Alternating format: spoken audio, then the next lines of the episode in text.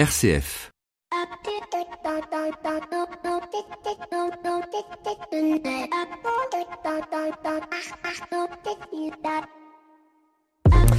Bonjour à toutes et à tous. Au début de cette nouvelle année, je tenais en ouverture de cette première émission de janvier vous souhaiter à chacun, à chacune, la plus belle des années qui soit et qu'au soir du 31 décembre 2020, vous puissiez regarder en arrière en vous disant j'ai pas tout fait bien, mais ce que j'ai fait, je l'ai fait de mon mieux. Je vous souhaite une année pleine de rencontres inspirantes qui vous mettront en marche pour construire une société plus juste et fraternelle, basée sur l'attention à l'autre, le bien commun plutôt que sur l'intérêt général. Car quoi de plus injuste que l'intérêt général où une minorité décide ce qui semble être le désir d'une majorité. Je vous souhaite de trouver dans votre travail comme dans votre vie personnelle votre raison d'être et de répondre à cette question. Pourquoi? Pourquoi je me lève le matin? Pourquoi mon travail est-il utile au monde, à la société? Et tenter, une fois y avoir répondu, de mettre sa vie en ordre de marche pour être aligné, pour être unifié, corps, âme, esprit. Je vous souhaite une année pleine d'échecs, de crises, de conflits, car ne dit-on pas souvent que ce sont dans ces moments où tout semble s'effondrer qu'apparaît une lumière, une réponse, une autre vision de la vie, à l'instar de Winston Churchill qui disait un pessimiste voit la difficulté dans chaque opportunité, un optimiste voit l'opportunité dans chaque difficulté. Le succès va d'échec en échec sans perdre l'enthousiasme. Je m'inquiète euh, jamais de l'action, mais seulement de l'inaction. Alors je vous souhaite donc plein d'action et d'optimisme. Je vous souhaite aussi de savoir vous déconnecter, retrouver la joie d'être seul, de lire un livre, de vous émerveiller devant un paysage en vous reconnectant à votre environnement autrement que par les réseaux sociaux. Enfin, je vous souhaite, enfin je nous souhaite, en reprenant les mots de Jacques Brel, de résister chaque semaine à 17h03 à l'enlisement à l'indifférence et aux vertus négatives de notre époque. Bienvenue dans l'écho des solutions et bonne année. L'écho des solutions. Patrick Longchamp.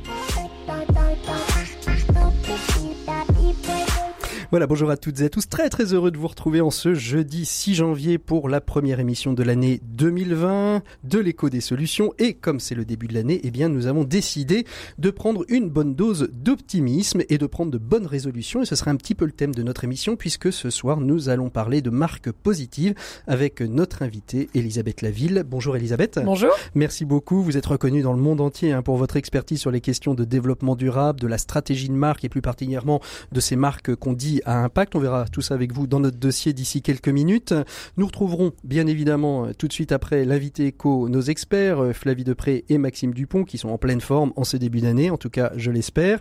Et puis euh, un 7 minutes pour changer le monde qui nous fera découvrir Hydrao. C'est une douche qui nous permet à la fois de nous auto-responsabiliser dans notre consommation d'eau, mais aussi de savoir limiter euh, la consommation d'eau. Mais tout de suite, nous retrouvons notre invité éco de cette semaine avec Jérôme Tartin, fondateur du groupe OpenBiz. Nous allons évoquer avec lui l'ensemble des changements auxquels les entreprises doivent faire face depuis le 1er janvier. L'invité éco, Patrick Longchamp. Voilà, il est temps de retrouver notre premier invité éco de l'année 2020. Comme je vous le disais à l'instant, il y a beaucoup de choses qui vont changer, euh, qui ont changé au 1er janvier 2020. L'année 2020 va être marquée par différentes évolutions pour le monde de l'entreprise et je suis avec Jérôme Tartin qui est le président fondateur du groupe Up un groupe qui accompagne hein, les créateurs d'entreprises et les entrepreneurs. Jérôme Tartin, bonjour. Bonjour. Merci beaucoup d'être euh, d'être avec nous euh, en ce 6 janvier. Alors, euh, je disais donc vous êtes président du groupe Up Biz. Hein, c'est un groupe qui accompagne les les entreprises et les indépendants dans le déploiement de leur activité. On va dire finalement de l'idée de la création d'entreprise jusqu'au déploiement de l'entreprise elle-même, c'est ça? Oui, côté administratif, hein, c'est-à-dire qu'on va les accompagner quel que soit leur statut et leur choix. Euh, choix qui sont en général euh, menés par des choix de vie. Hein, donc on, on, part du principe chez nous qu'il n'y a pas de meilleur statut, il n'y a que des choix de vie, et en fonction de ces choix de vie, on va les orienter euh, vers un statut de micro-entrepreneur, par exemple, ou en portage salarial, ou encore les accompagner dans la constitution d'entreprise à travers les différentes marques euh, que mmh. regroupe le, groupe OpenBiz. Alors le monde de l'entreprise euh, évolue au 1er janvier. Jérôme Tartin, on le disait, le, pour, le, pour les particuliers aussi, il y a beaucoup de choses qui, qui, qui changent, mais pour le monde de l'entreprise, quelles sont les, grands, les grandes évolutions qu'il faut prendre en compte et que les entreprises vont devoir prendre en compte à partir du 1er janvier? Alors, ce sont des choses qui sont applicables à partir du janvier, mais qui sont pas complètement nouvelles, hein, puisqu'on en entend parler depuis un certain temps. Euh, la réduction du taux d'IS, euh, L'impôt sur les sociétés pour nos auditeurs, l'IS, c'est ça? Pardon, oui, tout à fait, impôt sur les sociétés, hein, avec une, une, homogénéisation européenne où on voit les différents États euh, réduire leur taux d'IS, leur taux, leur impôt sur l'impôt sur les sociétés réclamé aux entreprises qui sont bénéficiaires, mhm. euh, pour le ramener progressivement euh, à 25% d'ici quelques années. Sachant qu'aujourd'hui, il est à 33%, c'est ça? C'est ça, non, 28. Hein, donc, on bénéficie déjà d'une réduction et, et, on va voir encore baisser ça dans les années qui arrivent. Euh, bon, ça, à partir du moment où on dépasse 38 120 euros et plafonné à 500 000 euros. ça, c'est du, jargon technique.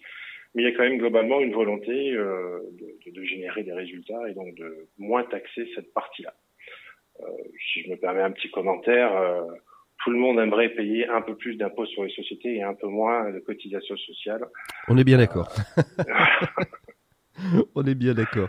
Il y a, aussi quelque chose qui, change et qui évolue. C'était la une des promesses euh, du, président Macron. Hein. C'était la, fin du RSI et finalement euh, toujours euh, tous les entrepreneurs au régime général. C'est une bonne avancée, une belle avancée, vous pensez? Ah oui, très très bien. Hein. Ça a toujours été une douleur dans le monde de l'entrepreneuriat. Le RSI qui part de quelque chose de très intéressant, c'est d'offrir une sécurité sociale aux indépendants. Hein. Ceux qui ne sont pas rattachés mmh. en tant que salariés au régime général ont quand même une couverture sociale beaucoup plus faible. Malheureusement, dans les faits, dans son application, ça a toujours été une douleur avec le décalage dans le temps. Une première année forfaitaire, une deuxième année où on rattrape un petit peu et surtout une troisième année où on paye euh, l'ensemble des cotisations sur euh, les années précédentes. Ce qui faisait qu'au bout de trois ans, beaucoup de sociétés mettaient la clé sous la porte, saturées de cotisations, principalement RSI. Donc l'homogénéisation, une seule caisse, des interlocuteurs, parce qu'on manquait d'interlocuteurs au niveau du RSI, par intermédiaire de, de l'URSSAF sera le bienvenu et, j'espère euh, permettra de dépasser ce fameux seuil de trois ans pour les entreprises qui, qui se sont lancées. Mmh. Alors une autre euh, bonne nouvelle pour pour les entreprises, c'est c'est l'évolution du, du, taux du seuil d'attribution des marchés publics. Il était de 25 000 euros, il passe à 40 000 euros hors taxe, qui va permettre à des entreprises de pouvoir qui étaient à la limite de pouvoir répondre à des offres de marché public euh, de pouvoir y répondre. Hein. Oui, pour, pour moi, c'est euh, la très bonne nouvelle de ce début d'année.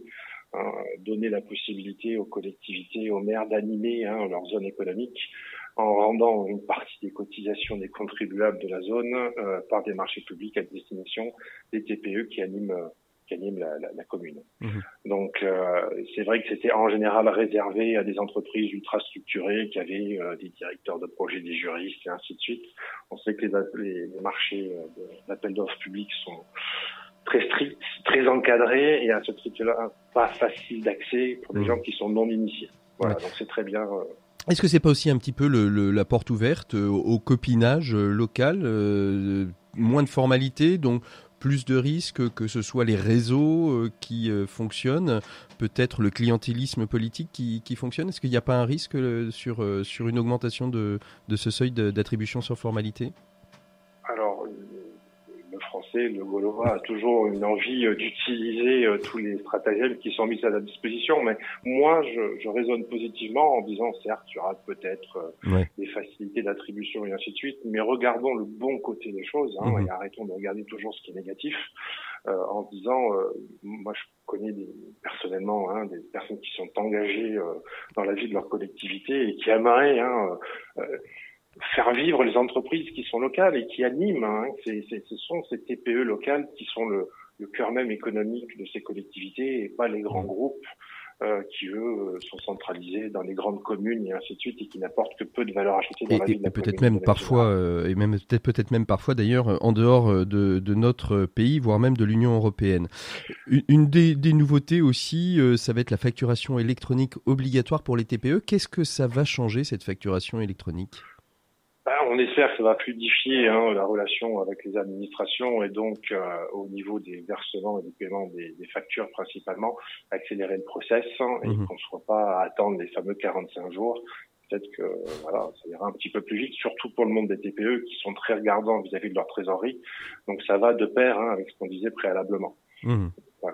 Ça, c'est une vraie, une vraie grande nouveauté, une vraie, euh, une vraie grande nouveauté d'obligation euh, pour, pour les entreprises et pour, euh, pour la fluidification.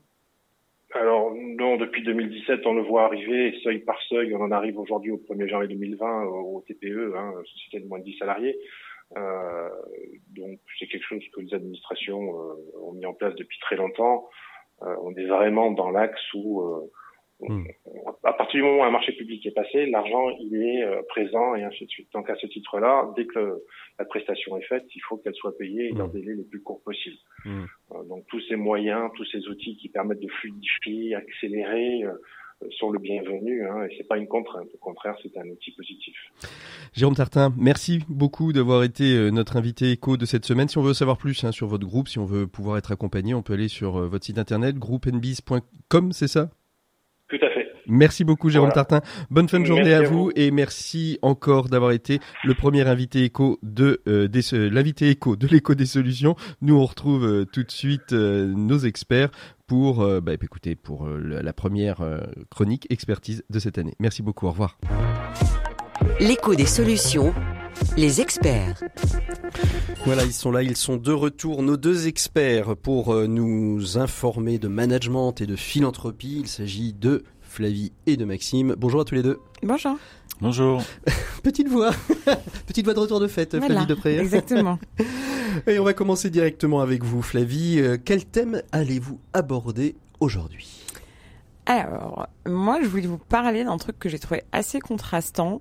C'est euh, le mouvement très fort qu'il y a eu contre l'article 50 euh, du PLF qui supprime euh, une partie de la déduction fiscale au-delà de 2 millions donc pour les entreprises. Donc on passe de, de, de, de 60 à 40 pour les entreprises qui donnent de plus de 2 millions d'euros euh, en mécénat. Voilà, et de on n'a pas encore les chiffres mais de l'affolement qu'il y a eu en décembre sur le don et en même temps des des mouvements très fédérateurs qui sont créés par des cagnottes parallèles euh, je vais vous prendre l'exemple de GoFundMe qui a annoncé en décembre qu'ils avaient levé 8 milliards d'euros depuis la création, donc je crois que c'est 2010. Mhm. Mais en tout cas, ce qui est, c'est, voilà, moi ce que je veux dire, en fait, ce qui m'a marqué, c'est que ce sont des campagnes qui sont incarnées, euh, soit pour euh, donc c'est toujours solidaire, mais c'est pour des familles, c'est Hugo Clément qui lève des fonds, c'est un footballeur, c'est des particuliers. Donc en fait, euh, voilà, moi, ce qui m'a marqué, c'est le problème de générosité globale, en fait, et le, du, de la générosité, j'allais dire mécanique, récurrente, face à la générosité superstar. Mmh.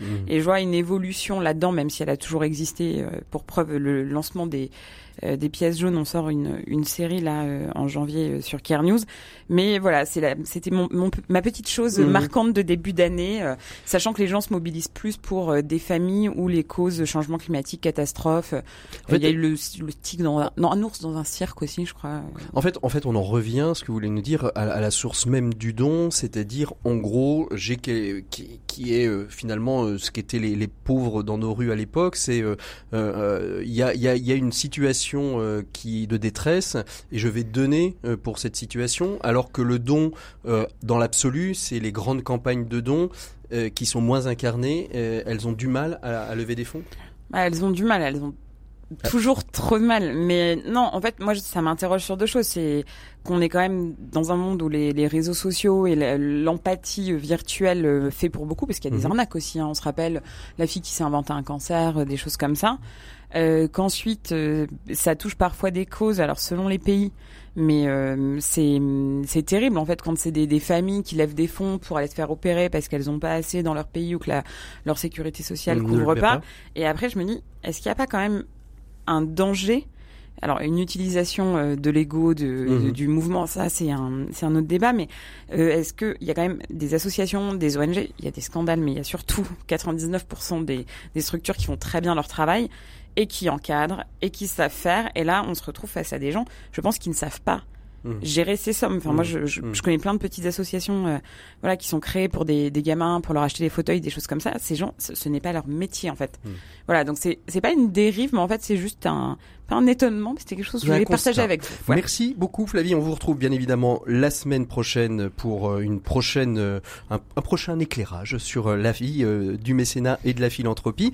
Et quant à vous Maxime, vous nous parlez de quoi aujourd'hui? Je crois que vous aussi vous êtes de, vous êtes revenu de, de, vacances avec comme tout le monde d'ailleurs en 2020 des bonnes résolutions, tout comme moi d'ailleurs. Oui, des résolutions, des résolutions pour l'année 2020, j'en ai trois.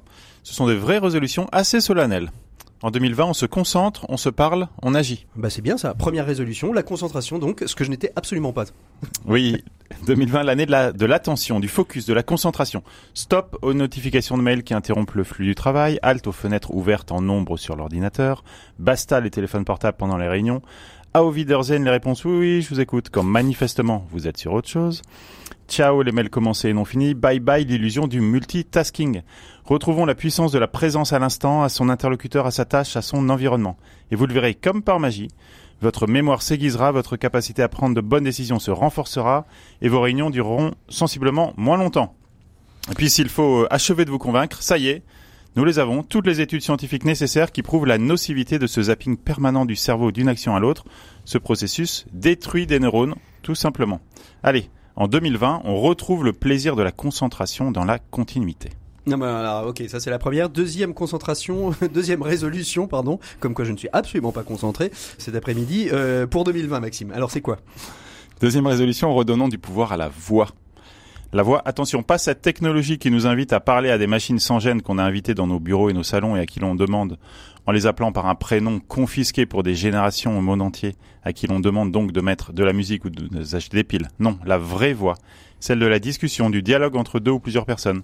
Celle qu'on utilise dans des conversations, des confrontations d'idées. Celle qui exprime nos émotions, évite les malentendus, révèle qui on est. Avez-vous remarqué combien au travail nous privilégions systématiquement les emails à la discussion? D'où vient que nous semblons craindre d'utiliser les téléphones? Pourquoi nous obstinons-nous à, créer des chaînes infinies de discussions par email? Rythme asymétrique de travail, volonté de se protéger, de garder des traces de tout, flemme de se lever de son siège? Oui, peut-être, mais pour quel pourcentage de nos emails est-ce vraiment une bonne raison?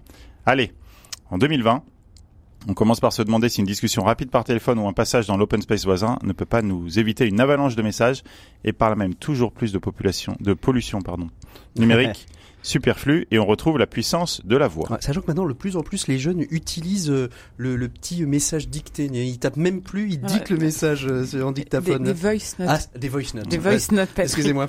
Moi-même, j'en abuse. Je suis Avec jeune, des, du coup. avec des prouesses orthographiques. ça. Regardez la manière dont le logiciel écrit ce qu'on dit, c'est magnifique. C'est ça. Alors, dernière résolution pour 2020, Maxime. Qu'est-ce que c'est? Alors c'est sûrement la plus importante. En 2020, on profite du point de rupture que nous sommes en train de vivre et on s'engage résolument. On engage son entreprise à jouer son rôle pour relever les défis fondamentaux du moment. On le sait, le salut ne viendra pas des politiques, mais des citoyens et il a un pouvoir largement sous-estimé, c'est celui des salariés à faire bouger de l'intérieur les entreprises, de la plus petite à la plus grande. Et c'est maintenant que ça se joue. Écologie, éthique, parité homme-femme, inclusion des plus faibles, équité des rémunérations, tous les sujets doivent être mis à l'ordre du jour, sans tabou, et chacun d'entre nous doit se demander comment il peut et doit contribuer. Allez, en 2020, on arrête de se cacher. Bon, allez, merci Maxime pour cette résolution exigeante, pour toutes ces résolutions exigeantes. Euh, bah, oui, bah, c'était c'était un peu sérieux. Ouais. La semaine prochaine, je vous promets une euh, chronique plus légère. Ah, bah écoutez, ce sera formidable. On, on l'attend avec impatience. Et tout de suite, on, on ouvre notre dossier de cette semaine dans l'écho des solutions de la rentrée et du 6 janvier. L'écho des solutions. Patrick Longchamp.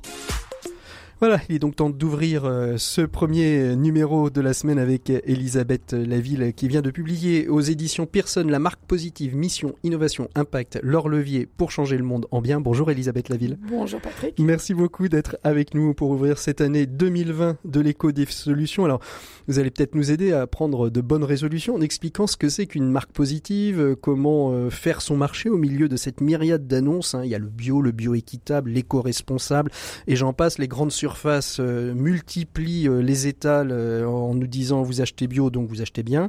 Il y a 25 ans, vous avez créé Utopie. hein. C'était le premier think tank, le premier cabinet de, de conseil spécialisé dans le développement durable et les stratégies de marque des entreprises à impact.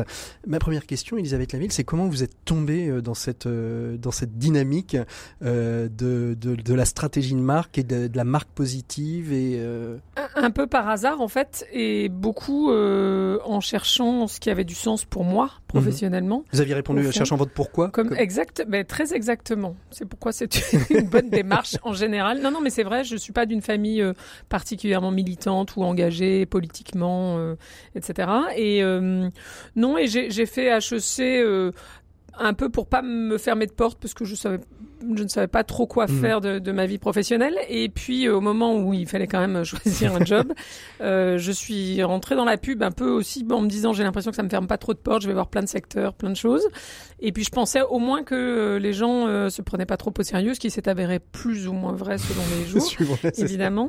Et, euh, et en fait, je me suis retrouvée dans une agence qui s'appelait Selem BBDO, qui s'appelle toujours Selem BBDO, je crois, euh, et dont le patron fondateur Philippe Michel euh, travaillait pour Apple notamment, et lui développait tout un discours sur les marques peuvent changer le monde. Mhm. Et en fait, en travaillant au planning stratégique euh, dans cette euh, dans cette agence-là, je me suis dit finalement quand j'interviens euh, euh, au, au moment de la, de la publicité, de la communication, c'est déjà un peu trop tard en fait Il par rapport à l'ADN. Il faut travailler plus en amont. Mhm. Voilà. Et c'était le moment où, où il y avait par ailleurs, alors il y avait plein de choses qui sur lesquelles j'ai beaucoup lu et qui à un moment ont fait ont convergé pour faire sens en fait Mhm. pour moi.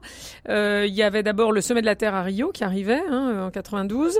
Euh, il y avait euh, par ailleurs toute la vogue ou la vague des projets d'entreprise. Donc les entreprises qui essayaient d'expliquer plutôt pour faisaient- l'interne hein, Ouais. en fait quelles étaient leurs valeurs, leurs leurs projets, bon. Et en fait, moi, je travaillais sur les stratégies de marque en essayant de montrer comment les marques peuvent contribuer à changer Mhm. le monde. Et en fait, tout ça euh, pas vraiment connecté à l'époque, c'est-à-dire que les projets d'entreprise étaient très internes et pas du tout externes. Externe. Ça parlait pas aux clients, Mhm. ça parlait pas du positionnement de la marque. Euh, quand on travaillait nous sur comment une marque euh, peut changer le monde, eh ben on faisait avec ce qu'elle avait déjà. Donc s'il y avait pas euh, les produits, bah, les ou les produits, produits qui allaient- qui incarnaient ce truc-là, c'était quand même compliqué. Donc au pire, Mhm. on faisait du greenwashing, j'ai envie de dire, dans ces cas-là, ou, au- ou au mieux, on essayait de faire en sorte que de prendre des engagements dans la pub qui changeaient les pratiques Mhm. et les Mhm. produits. Mais enfin, c'est compliqué de remonter le courant, si je puis dire. Et donc voilà, à un moment, je me, ça a fait sens pour moi. Et comme il y avait par ailleurs euh, le sommet de la Terre à Rio, des entreprises qui commençaient à manifester leur engagement sociétal, j'avais lu un article dans une revue américaine et je me suis dit, mais en fait, ce truc-là, c'est exactement là-dessus que j'ai envie de travailler. Donc j'ai commencé à me renseigner sur ces entreprises qui essayaient de mettre ça dans leur stratégie, dans leur positionnement, dans leur, in- dans leur offre.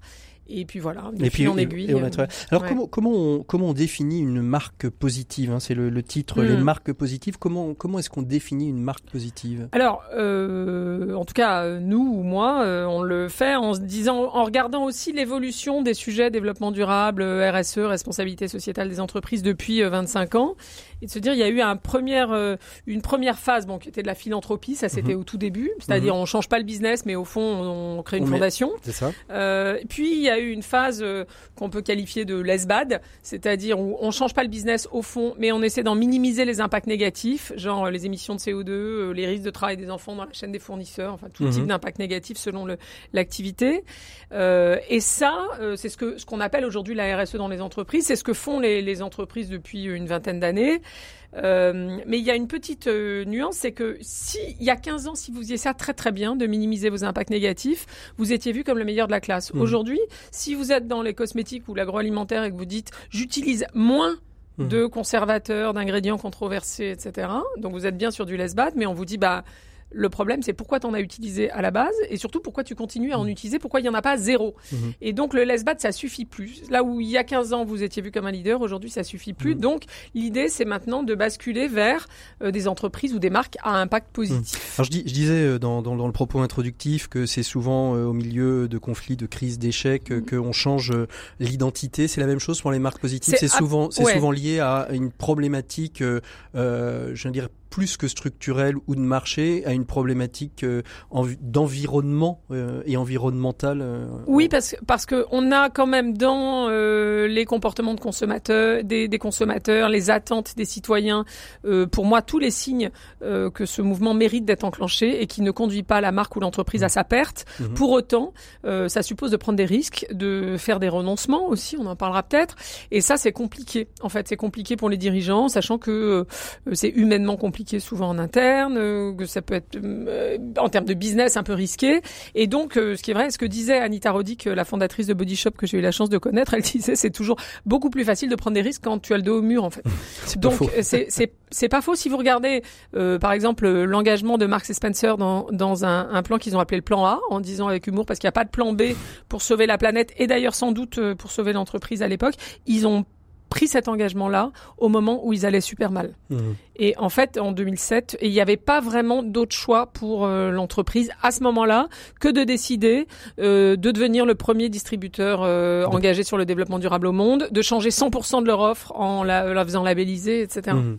Alors, quand, quand on parle de, de marque, euh, de marque euh, positive, euh, est-ce qu'il faut distinguer la marque positive de l'entreprise? J'entends, j'entends par là, vous avez des entreprises, des gros Mhm. groupes euh, internationaux qui peuvent avoir plusieurs marques et se dire finalement, euh, on va mettre le paquet sur une marque en faisant une marque positive. On va peut-être perdre un peu d'argent et puis euh, finalement sur les autres marques du groupe on va faire de la marge et on va continuer à faire ce qu'on fait aujourd'hui. Ah bah Est-ce qu'il faut distinguer c'est- toujours la possible. En fait, l'entreprise? le, le- la marque, c'est la partie euh, émergée euh, de l'iceberg, Mhm. finalement. Et l'entreprise, c'est la partie immergée, c'est-à-dire les pratiques d'achat, de production, etc., qui sont pas forcément visibles par les consommateurs, encore que on voit bien de manière croissante, regardez, venez vérifier de Fleury Michon, même les big visits chez McDo, etc., que aujourd'hui, pour gagner la, la confiance des consommateurs, euh, il n'y a pas d'autre moyen que de leur ouvrir les portes de l'usine, parfois. Mhm, Donc, mhm. en fait, même ce qui était caché historiquement du côté des pratiques Devient de l'entreprise devient bah, gagne à être euh, vu la transparence et euh, la nouvelle clé. Finalement, plus personne attend d'une entreprise qu'elle soit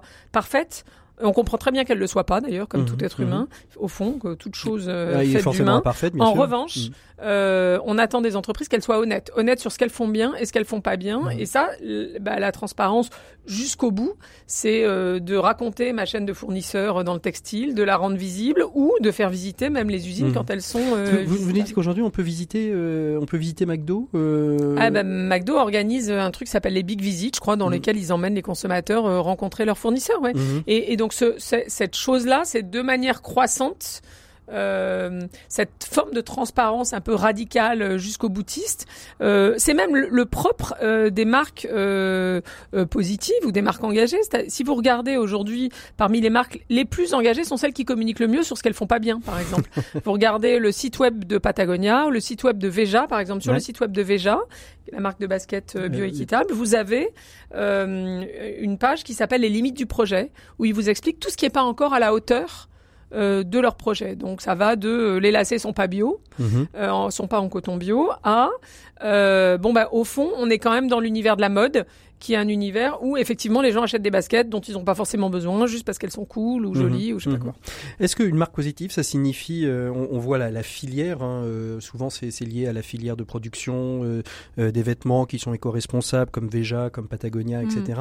Est-ce que c'est aussi une marque positive, c'est aussi une marque qui travaille sa relation humaine interne euh, à l'entreprise ou est-ce que les deux euh, peuvent être complètement dissociés, c'est-à-dire avoir une très belle marque en termes de, de responsabilité euh, environnementale, voire même sociale en fonction de, de, de- des, utilisateurs Ouais. et, et puis avoir une, une politique de ressources humaines Bah, complètement... c'est compliqué de dissocier les deux. En vrai, c'est possible, mais c'est compliqué de dissocier les deux pour la simple raison que, de manière croissante, d'abord, vous pouvez pas prétendre ou penser que quelque chose qui se passe en interne va rester en interne. Aujourd'hui, on voit dans On le sait toutes les bien, entreprises les réseaux sociaux vous avez même des notes Mhm. internes euh, qui sont censées être ultra confidentielles, qui finissent toujours par sortir. Donc, on peut plus faire le distinguo. Et puis, les consommateurs sont aussi, enfin, les salariés sont aussi des consommateurs. Les consommateurs sont parfois aussi des salariés ou des cousins de salariés. Donc, vous pouvez plus euh, avoir cette étanchéité. Et par ailleurs, il y a une vraie, euh, comment dire, euh, correspondance entre la marque telle que la voient les, ses clients Mhm. ou les consommateurs et la marque employeur Mhm. de, de manière ça, croissante. Les générations Y et d'ailleurs vous voyez euh, euh, les YZ etc. Euh, au fond ont les mêmes attentes envers un employeur potentiel euh, en tant Quand- que salarié que qu'en qui tant que n'ont consommateur. en tant que consommateur vis-à-vis des marques. Donc Mhm. on a besoin de sens, on a besoin d'engagement, euh, voilà. Et, et donc c'est la même chose. Et par ailleurs la réponse est la même, c'est-à-dire que si vous voulez motiver euh, vos salariés, il faut bien exprimer un projet, euh, un projet ambitieux, un projet potentiellement qui change le monde, un projet fondé sur des valeurs qui sont incarnées Mhm. et incarnées au quotidien, c'est-à-dire dans l'offre d'une part et dans les pratiques de l'entreprise Mhm. de l'autre. Donc évidemment avec ses salariés, avec ses ach- avec ses fournisseurs en amont dans ses achats, etc. Et à nouveau, ça ne veut pas dire que l'entreprise est parfaite. Aucune Mhm. entreprise ne l'est.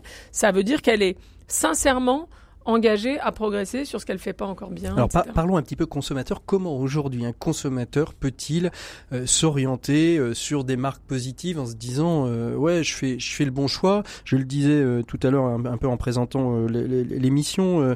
on, on est au milieu de, de, de vous entrez aujourd'hui dans un supermarché. tout si, si on regardait la communication et le marketing, tout est bio, tout est équitable, tout est éco-responsable. Comment est-ce qu'on peut être certain aujourd'hui qu'on va euh, finalement acheter quelque chose euh, qui fait vraiment du bien à la planète Oui, alors tout d'abord, euh, on a l'impression, mais c'est pas vrai. Ben, je, suis- je suis bien Euh, d'accord C'est-à-dire que même dans des enseignes euh, qui sont très engagées, hein, je pense à des monoprix, etc. Mhm. De mémoire, tous les produits mieux disant, labellisés, etc. C'est 10-15% max Mhm. de- du chiffre d'affaires. hein. Donc, euh, donc tout ne l'est pas. Et vous avez raison d'insister là-dessus parce que euh, pour moi, c'est à ça qu'on reconnaît une marque positive. C'est au fond. euh, alors, il y a, y a deux choses. Nous, on dit toujours euh, les marques positives. On a développé un petit référentiel qui est dans le bouquin hein, avec neuf critères, mais les deux premiers sont les plus importants. Mhm. Euh, le premier, c'est ce qu'on appelle la mission. Maintenant, on dit la raison d'être avec la loi Pacte, mais en fait, la façon dont la marque formule la contribution positive qu'elle veut apporter au monde. Et je pense que quand même, quand cette contribution est formulée, c'est plus engageant. Déjà, ça l'engage. Et on n'est plus de l'ordre du slogan, on est vraiment du l'ordre de Ben, l'engagement. on peut avoir un bon Ouais. slogan, c'est pas Ah grave, hein, ça nuit, ça, Ça nuit nuit pas. pas. Euh, mais on est vraiment de l'ordre du fond. C'est Mhm. sur le fond, qu'est-ce qu'on raconte. Et surtout, euh, en revanche, ce qui est sûr, c'est qu'on n'est pas euh, sur euh, du purpose washing, raison d'être washing, mission washing. C'est-à-dire que c'est pas uniquement une déclaration d'intention, même si elle est très Mhm. bien formulée. Mhm. Ça doit être incarné concrètement au Mais quotidien mais de l'offre. Et, et là où vous avez raison de dire, c'est il faut que ce soit dans idéalement toute l'offre. C'est-à-dire que si c'est pas le cas aujourd'hui, c'est pas juste une gamme qui fait 0,3% du Mhm. chiffre d'affaires Mhm. et sur laquelle on fait toute la com. C'est globalement, on voit le mouvement un peu comme chez Marks Spencer, Fleury Michon ou d'autres, on voit le mouvement qui vise à changer progressivement 100% de l'offre. Et c'est compliqué de changer 100% de l'offre, ça peut prendre 10 ans. Et pour que Mais- le consommateur puisse repérer ces marques, c'est quoi? C'est il faut qu'elles fassent davantage de, de communication. Il faut que euh, ce soit clairement euh, indiqué euh, sur euh, sur les produits. Alors euh, il y, y en a certains, ils ont leur propre boutique. euh, Veja, ils sont identifiés Mm. finalement. euh, Patagonia, ils sont Mm. identifiés depuis un certain Mm. nombre d'années. Mais j'ai envie de dire des, des, des produits de plus grande consommation. On parlait Alors- de McDo, je vois Ariel, je Ouais. vois dans, dans, dans Il- votre ouvrage. Hein, il y a- c'est les, par- ouais, les marques Il y a que vous avez plusieurs citées. choses. Vous avez euh, euh, déjà quelques labels euh, nouveaux qui existent et qui labellisent en gros les pratiques de l'entreprise. Nous, on s'est occupé pendant cinq ans du Mhm. lancement de Bicorp en France. Bicorp, qui est un label très complet, très orienté sur euh, leur slogan, c'est Using Business as a Force for Good. Donc, utilise, comment on utilise l'entreprise comme une force de changement positif dans la société. C'est bien ça dont il, dont il est question. Euh, et donc, et d'ailleurs, l'autre slogan, c'est For Profit, For Purpose. Donc, l'idée qu'on peut être à la fois euh, à but lucratif et au service de l'intérêt général. Et c'est un challenge, Mhm. mais mais voilà. Et le, le questionnaire Bicorp, il y a 200 questions. Les entreprises sont évaluées là-dessus. Patagonia, que vous avez cité, est une des entreprises les mieux notées au monde. hein. La note, elle est sur 200 points. Euh, Veja euh, l'est aussi. Euh, Cogent l'est. Enfin, il y a be- beaucoup d'entreprises euh, qui le sont euh, en France et ailleurs. Euh, donc ça, ça peut être déjà une façon de repérer. Mais en fait, il y a quand même très peu, il y en a 3000 dans le monde, Mhm. des entreprises labellisées Bicorp, dont Utopie, mais enfin, il y en a quand même très très peu. Donc, euh, ça va pas suffire pour acheter tout ce qu'on achète.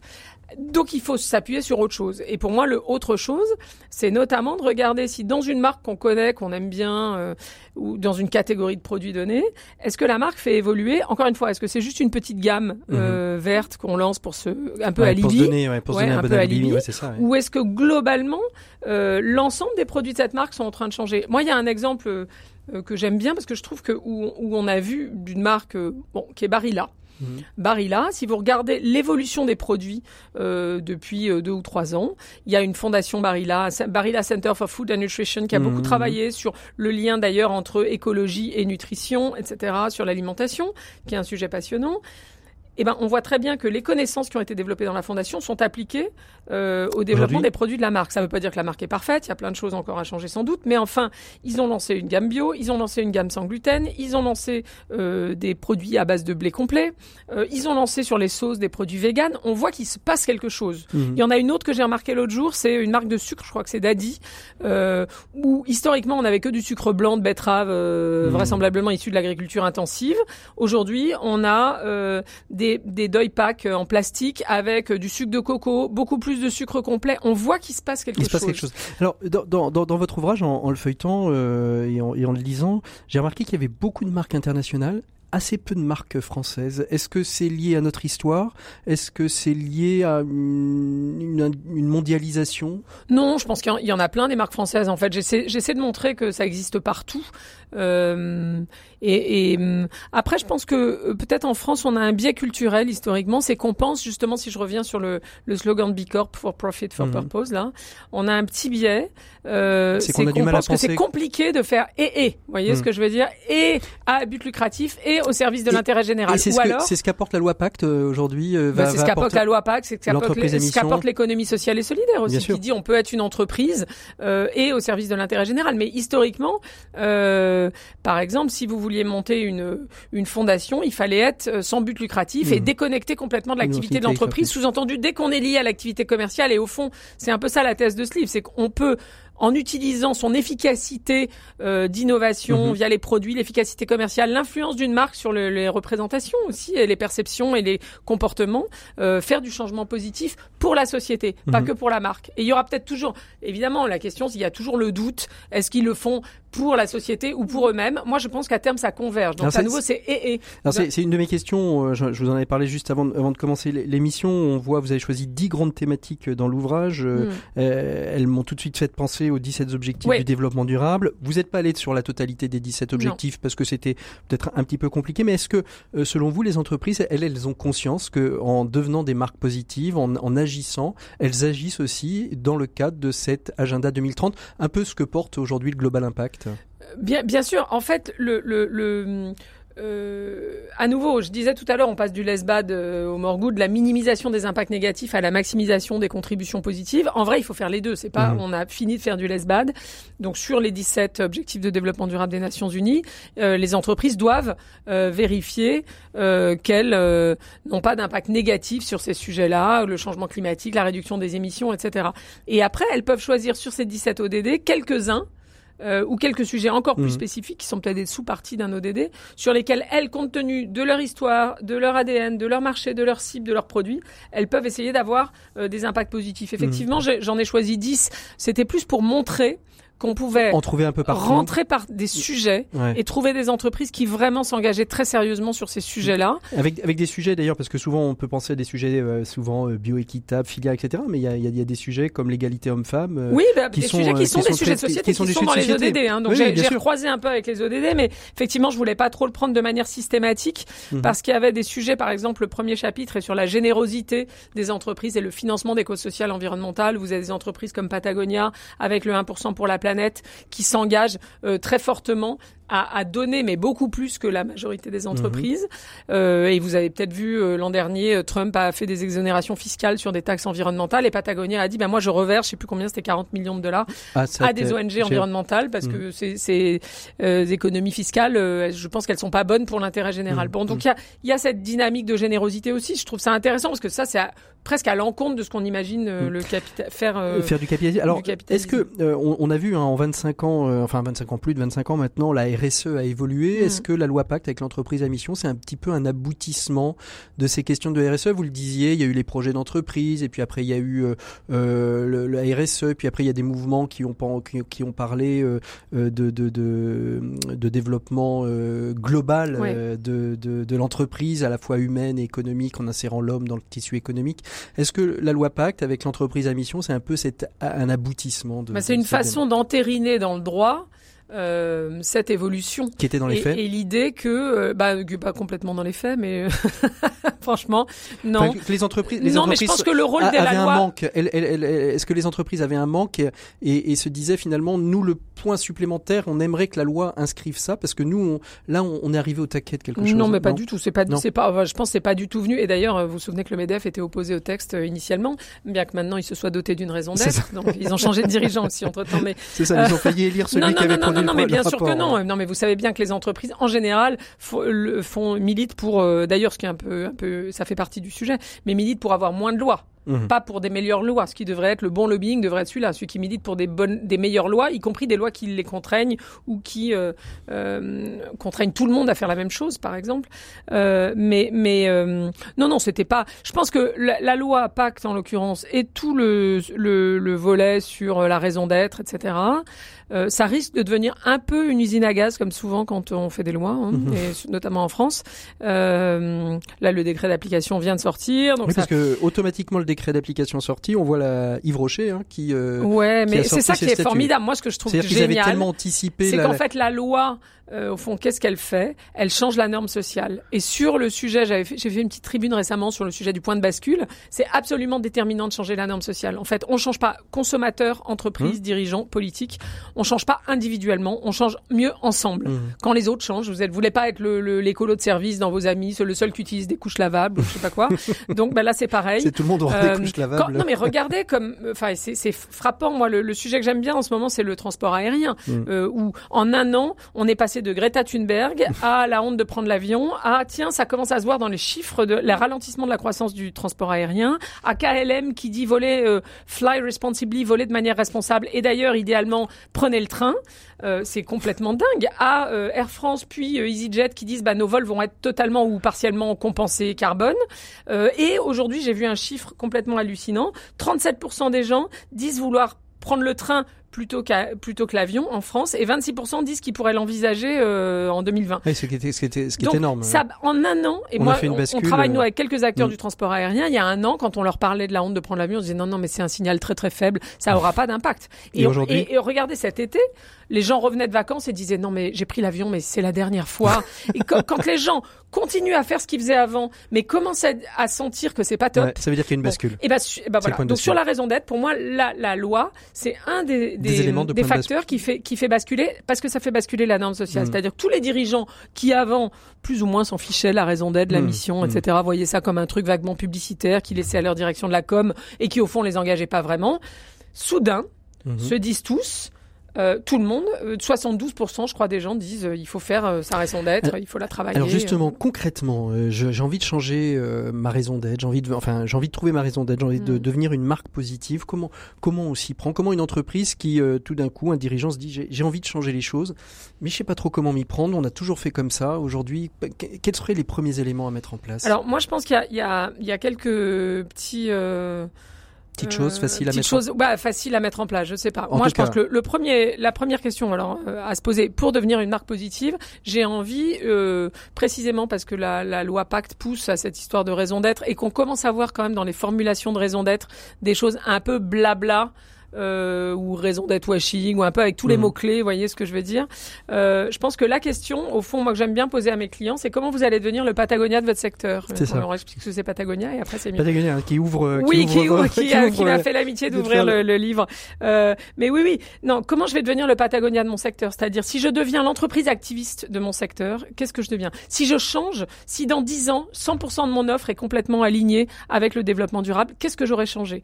Et encore, donc je trouve, c'est si on veut devenir une marque positive, c'est mieux de commencer par le concret mmh. plutôt que par le blabla. Même si je pense qu'il faut le blabla, parce qu'en fait, je pense que si euh, il faut les actes et il faut le récit qui leur donne mmh. du sens. Mmh. Et en fait, il faut les deux. Mais en vrai, c'est plus crédible. C'est ce qu'apporte la RSE à ces histoires de raison d'être. Au fond, c'est quand même plus crédible si vous commencez par les actes. Est-ce qu'on communique différemment euh, Est-ce que le, la stratégie marketing va être différente d'une marque classique et d'une marque euh, et d'une marque positive Ou bah, globalement. Oui, ça, ça ça peut parce que comme les consommateurs regardent de manière assez suspecte euh, ou suspicieuse tout ce qui est euh, euh, communication publicitaire classique, il va falloir trouver d'autres façons. Si vous regardez une marque mmh. comme Veja ou Patagonia, euh, ils ne font ne fait pas de pub, enfin aucune des deux en l'occurrence. On, on, a le sentiment aujourd'hui, je, je, pense à des, à des entreprises qui communiquent beaucoup. Alors c'est peut-être plus sur la marque employeur, mais qui, qui communiquent euh, aujourd'hui via via leurs valeurs, c'est-à-dire qu'on va plutôt les retrouver. alors moi dans le monde des médias aujourd'hui, c'est l'explosion du, du podcast native euh, il y a beaucoup de marques qui utilisent la valeur de l'entreprise plutôt que à travers un podcast, euh, plutôt que de faire de la communication institutionnelle, un film d'entreprise, etc. Elles préfèrent s'attacher à, à, des discussions de personnes mmh. inspirantes qui mettent en avant. Je pense à Figaret qui a, qui a, qui a mmh. créé son, mmh. son podcast Mouiller la chemise, qui, qui, qui raconte des parcours d'entrepreneurs qui ont mouillé la chemise pour réussir. Oui, alors il bah, y, a cette histoire. Euh, j'en parle un peu dans, dans, le bouquin, et d'ailleurs ça renvoie au rôle des médias. Euh, mais toutes les, les activistes environnementaux aujourd'hui. Et sur le développement durable, on a besoin d'un changement de récit, de développer des nouveaux imaginaires du futur pour montrer qu'on peut avoir un, un, un futur euh, écologique et que ça soit pas qui soit désirable. Parce que ce Mmh. que objectivement le mouvement écologiste a un peu oublié de faire historiquement.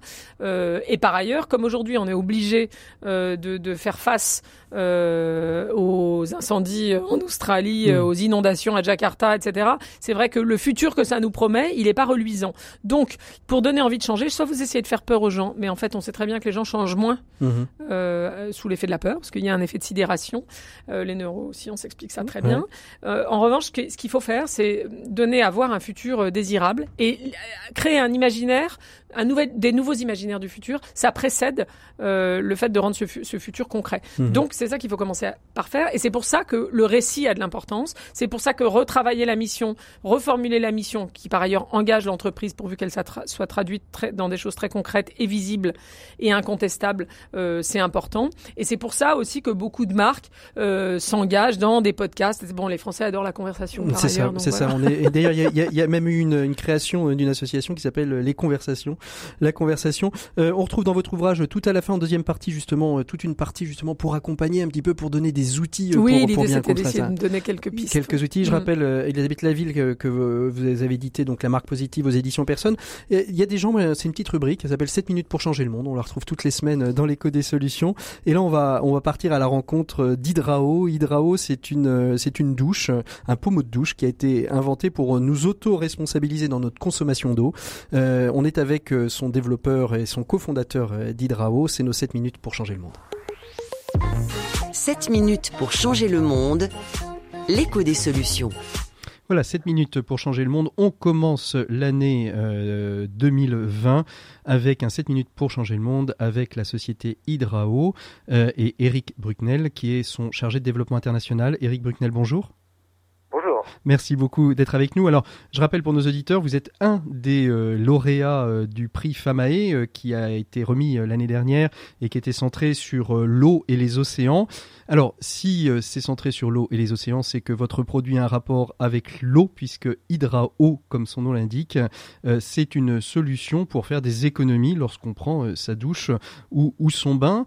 Pouvez-vous nous en dire un petit peu plus sur ce produit très original et très innovant, Eric? Oui, bien sûr. Bah, Hydrao, c'est la première douche connectée au monde et qui est basée sur notre technologie Nudge, à savoir comment inciter l'utilisateur à décider de lui-même euh, de faire des économies d'eau et aussi d'énergie, puisque une douche est normalement de l'eau chaude, donc moins d'eau chaude, c'est moins d'énergie consommée. Alors, donc, euh, de l'eau chaude, moins d'énergie consommée. Aujourd'hui, est-ce qu'on sait euh, un petit peu combien euh, ce, ce système va permettre d'économiser d'eau sur l'année? Effectivement, on peut économiser entre 120 et 130 euros par personne et par an. Mhm. Euh, en, en eau en énergie, c'est à peu près 45% en eau et 55% en énergie. Alors, votre produit, euh, pour le, le- le- le matérialiser un petit peu, puisqu'on est, on est en radio, on ne peut pas le voir, c'est en fait des paumes de douche ou des, euh, euh, des, des, hum, des éléments de douche qui euh, permettent euh, d'économiser euh, l'eau. Com- comment ça fonctionne exactement? Comment on arrive justement à, à supprimer ou à augmenter, euh, la- donner l'impression finalement de prendre une douche avec une quantité d'eau équivalente avec moins d'eau en fait?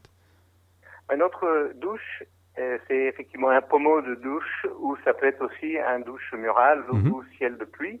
Et en fait, il y a une séquence lumineuse qui passe du vert au rouge, un peu comme un feu rouge. Mhm. L'idée étant que quand euh, ça passe à rouge, bah, il est temps de penser à sortir de la douche. Et l'idée, c'est de prendre des douches moins longues, donc économiser, économisant de l'eau et de l'énergie. Euh, il n'y a pas de pile puisque euh, les, les LED sont Auto-alimentés? Auto-alimentés parce qu'il y a une mini turbine euh, Mhm. au sein de la douche et donc qui alimente aussi bien les LED que la connexion au smartphone de l'utilisateur pour que lui puisse suivre sur un an en glissant euh, sa consommation et ses économies d'eau Mhm. et d'énergie. Donc, ce qui, ce qui veut dire qu'en fait, il n'y a pas de système euh, comme on, on peut le voir sur d'autres innovations qui, avec euh, euh, la même pression, enverrait moins d'eau. C'est simplement inciter la personne, quand euh, la LED passe du vert au rouge, à finalement arrêter, euh, arrêter son, sa douche ou son bain? bah, C'est les deux en fait, parce que effectivement, le différenciateur d'Hydrao par rapport à toute autre solution sur euh, le marché, c'est le ce jeu de lumière, donc le nudge, Mhm. aussi, mais aussi de la captation des données pour renforcer euh, l'effort de l'utilisateur. Mhm. Mais notre douche, à la, à la base, est certifiée aux États-Unis et donc on, on suit l'étalonnage euh, platine de la Californie, à savoir 6,7 litres à la minute, alors qu'une douche classique en France, euh, c'est entre 9 et 12 litres par minute. Donc il y a effectivement ce moyen mécanique et qui est couplé avec le nudge qui donne encore euh, 20 à 20% de d'économie en plus en incitant l'utilisateur à prendre des douches moins longues. Combien de temps de R&D pour en arriver à ce produit, euh, Eric Burknell Euh, trois ans. Euh, L'inventaire et le PDG de la société a mis trois ans à mettre au point euh, ce, ce système, tout simplement parce que euh, calculer des flux, liquide rapide comme de l'eau, Mhm. c'est très complexe. Et nous avons deux brevets mondiaux qui, euh, qui protègent effectivement cette, euh, Cette solution. cette avancée. Mhm. Alors, euh, question euh, aujourd'hui, comment, comment les particuliers s'en emparent, mais aussi comment les professionnels s'en emparent, parce que le monde de l'hôtellerie est aussi impacté par ces, par ces questions-là, le monde du tourisme, tourisme responsable. Est-ce que cet objet est plus regardé comme un, un, un énième gadget, ou est-ce qu'il y a une vraie prise de conscience euh, par les professionnels et les particuliers de, euh, de la nécessité d'utiliser de tels produits?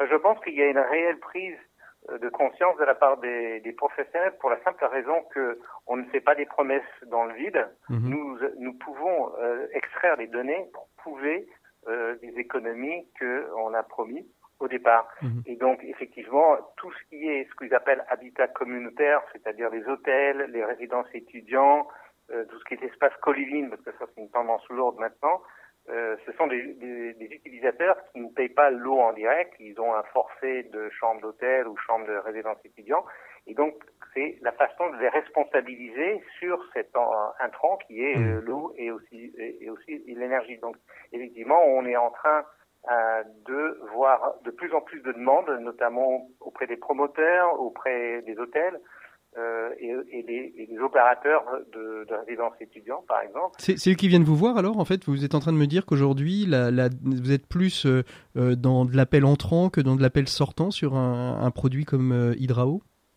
On est sur les deux parce que c'est encore novateur, mais par exemple, le, le, à la fin de ce mois-ci, on va aller aux, États-Unis au CES installer la, la première euh, la première douche, c'est un réseau, c'est un réseau de douches intelligents au monde dans un hôtel. Mhm. C'est euh, à Boston, euh, l'hôtel de Hosteling International USA qui a eu un, une subvention de la part de Booking.com, qui a des fonds d'investissement pour aider à développer des solutions de tourisme durable. Et Mhm. donc, ça sera la première, et ensuite, on va les déployer dans les euh, 30 autres euh, Hôtels hôtels de leur de leur chaîne?